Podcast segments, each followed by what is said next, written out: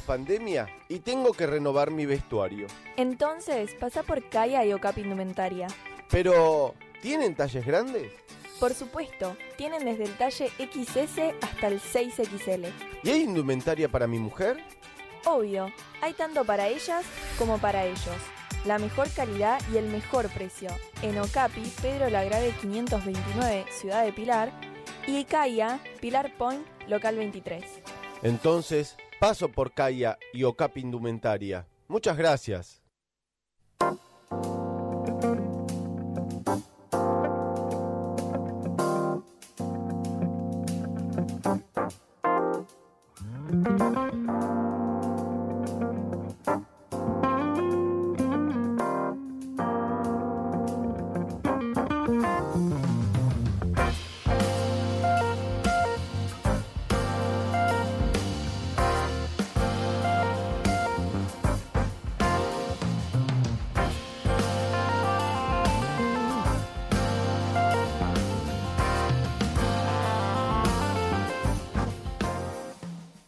Bueno, continuamos en, en la bitácora. Siempre pasa lo mismo.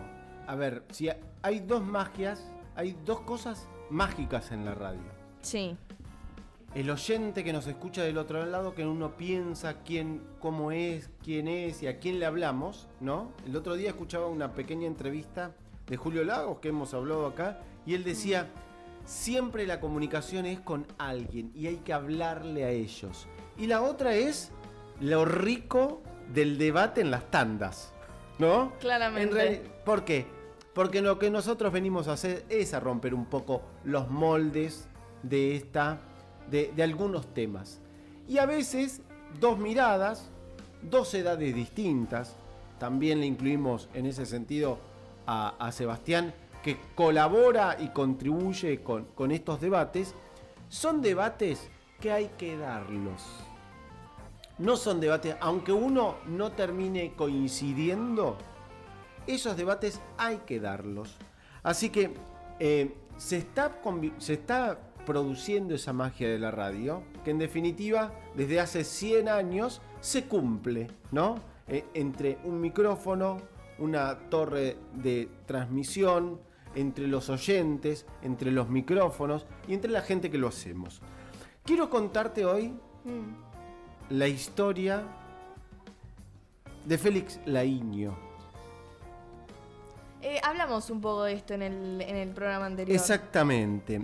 ¿Quién es Félix Laiño? Bueno, fue un periodista que nació en Buenos Aires el 13 de agosto de 1909 y falleció el 7 de enero de 1999. Pero ¿por qué es valioso? Uno a veces cuenta historias en este, en este eh, pedacito de programa, ¿no? Cuenta historias de las cuales em, uno rescata las historias de la gente que hizo algo. Y en este caso, Félix Laiño Sí. tuvo la grandeza de haber inventado el copete. Y usted me dirá, señor, pero ¿qué es eso? Bueno, cuando usted agarra un diario y usted lee el, el título Sí. y después la nota, en el medio hay una, dos, tres líneas que, apro- que aprovecha el periodista a contar un poco más de lo que pasa en la nota. Bueno, ese copete, que siempre es más rico que el título, o puede ser complementario del título, eh, termina eh, dando una idea. Bueno, este señor eh, lo, trabajaba en el diario La Razón, un diario que fue junto con el diario La Prensa y el diario La Nación y, y también con diario Clarín y, y con diario El Mundo, los diarios, el, el diario La Razón tenía unas quinta y una sexta que salía a las 3 de la tarde y a las 6 de la tarde y que era las noticias de la tarde, era como el noticiero de la tarde. Estamos hablando de la década del 50, estamos hablando de la década del 60. Bueno, en, en este punto eh, Félix eh, lo creó y tú, hizo una revolución. Recuerden ustedes que en esa época los diarios se hacían letra por letra. Porque si bien había offset, que era el sistema, la mayoría de los... recién arrancaba el offset, que era, usted sacaba una plancha, eso lo ponía en la máquina y se imprimía. Bueno, en esa época cuando arranca Félix Lainio con el copete, em, o, también llamado bajada, lo que hacía era, se ponía letra por letra. Todos los diarios, había, no digo millones, pero centenares de personas en las redacciones, mm. en las imprentas, armando el diario, porque había que armarlo letra por letra. Eso es lo que había inventado Gutenberg con los eh, la tipografía móvil. Lo que pasa es que en Gutenberg era una cosa y cuando empezó a industrializarse el diario, hubo que mejorar ese sistema de producción del diario. ¿Por qué? Porque era muy difícil cumplir con los tiempos. ¿Por qué? Porque se hacía letra por letra, le vuelvo a repetir. Mm. Así que Félix Laiño, yo tuve la suerte de conocerlo. Eh, terminó dándome un curso en la Universidad Católica Argentina, donde yo estudié periodismo, un hombre de una cultura vastísima mm. y una, una calidad de, de, persona bien a lo periodístico, ¿no? Tipo gruñón, todo el tiempo malhumorado, pero con una sabiduría, no sé por qué se ríe. No, no, no, porque da, da, da una descripción del, del, de un periodista promedio. Que cuando dice gruñón, malhumorado, es una vista bastante negativa del periodista promedio. Pero era así. El, por ejemplo, pasaba el profesor Laiño y uno le decía, buenas tardes, profesor. Y no te saludaba a veces. No te saludaba. Según cómo estaba, ahora, su mente era brillante. ¿Por qué?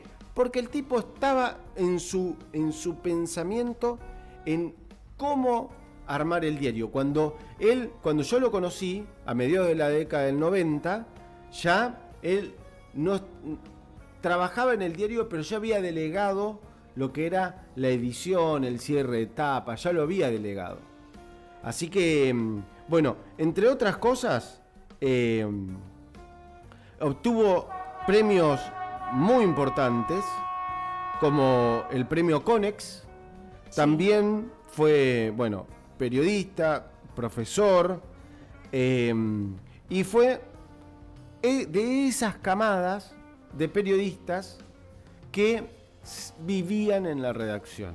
¿no? La, vida de esos periodistas era la redacción, la escritura, también em, en 1997 eh, fue presidente del jurado de los premios Conex, em, tuvo realmente mucha, em, mucha eh, participación y se codió con todos los grandes de su época. Así que queríamos traer, traer em, a este personaje, a, este personaje. a la bitácora. Sí, si me permitís, eh, quisiera cerrar este, este espacio em, con una frase.